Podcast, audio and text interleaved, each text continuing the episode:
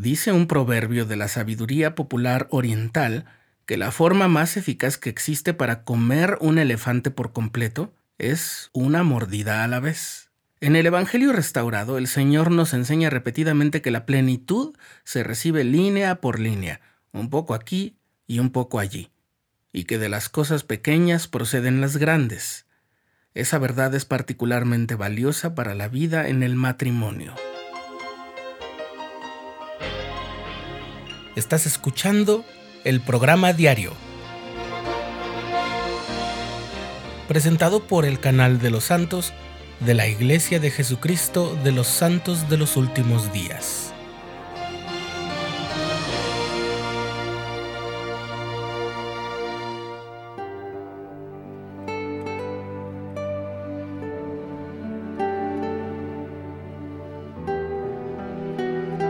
Cuando salí a cumplir mi servicio misional justo antes de abordar el avión, platiqué con uno de los instructores del Centro de Capacitación Misional.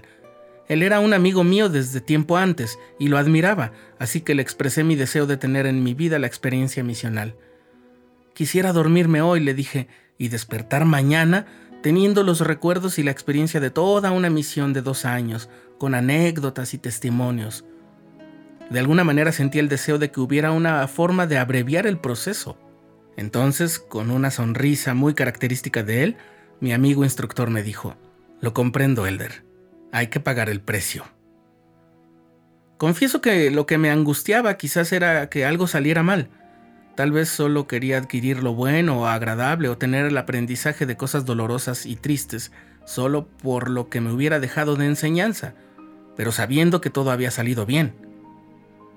Tal vez quería evitar que mis zapatos se rompieran por lo caliente del asfalto en una ciudad que está justo en medio del desierto, o la ocasión que causé que mi compañero se molestara conmigo por haber dicho algo inadecuado, o el día que un enojado pastor amenazó a una familia de su congregación por platicar con nosotros, o aquella ocasión en que otro de mis compañeros sufrió una intoxicación severa y yo no sabía qué hacer para ayudarlo.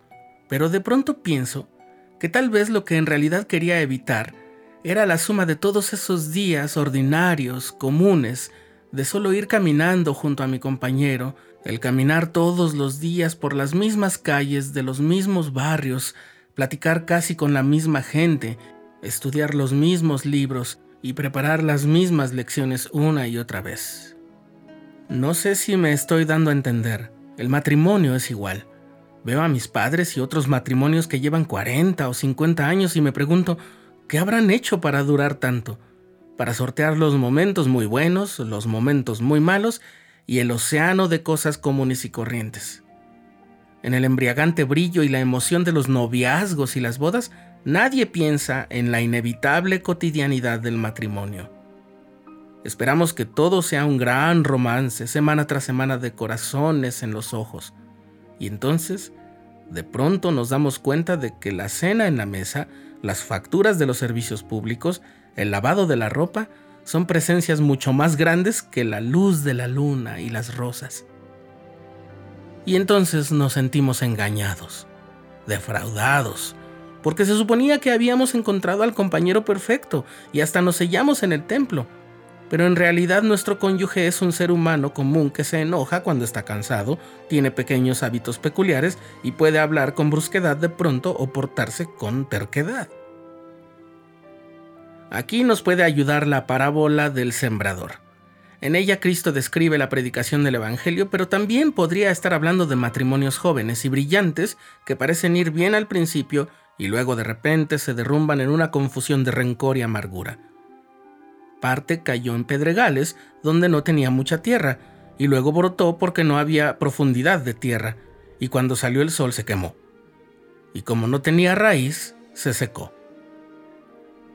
La necesidad de raíces profundas surge cuando descubrimos que la consideración genuina por los demás debe reforzar las cortesías superficiales.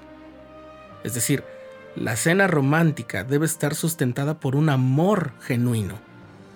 Ese amor crece a medida que descubrimos que complacer a nuestra pareja a veces significa hacer las cosas a su manera, aun cuando preferiríamos hacerlo a nuestro modo. El compromiso con el matrimonio significa mucho más que la determinación de permanecer casado, por supuesto. significa el compromiso de hacer que el matrimonio funcione en todos los niveles, todos los días, lo cual es un poquito más difícil de lo que parece. A todos se nos ha advertido que si el matrimonio va a ser una propuesta de 50% por cada uno de los cónyuges, en realidad cada uno debería estar preparado para dar el 100%.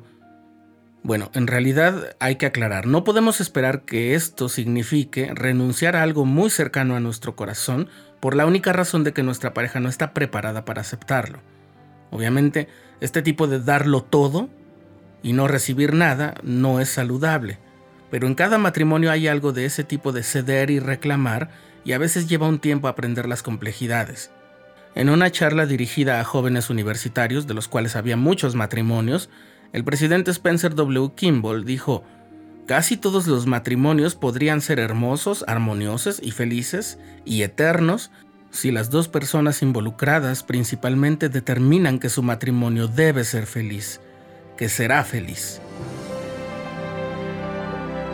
Curiosamente, la recompensa viene de allí. Lo que descubrimos es que los días buenos, los días malos y todos los días normales se acumulan en un total para desarrollar la resistencia y durabilidad que simplemente no puede llegar de otra manera. Y así cuando siento el deseo de ser como otras parejas que llevan muchos años juntos, y pienso que desearía ser como ellos, con un pasado lleno de experiencias y aprendizajes, recuerdo lo que me dijo mi amigo instructor en aquella ocasión. Te entiendo perfectamente. Hay que pagar el precio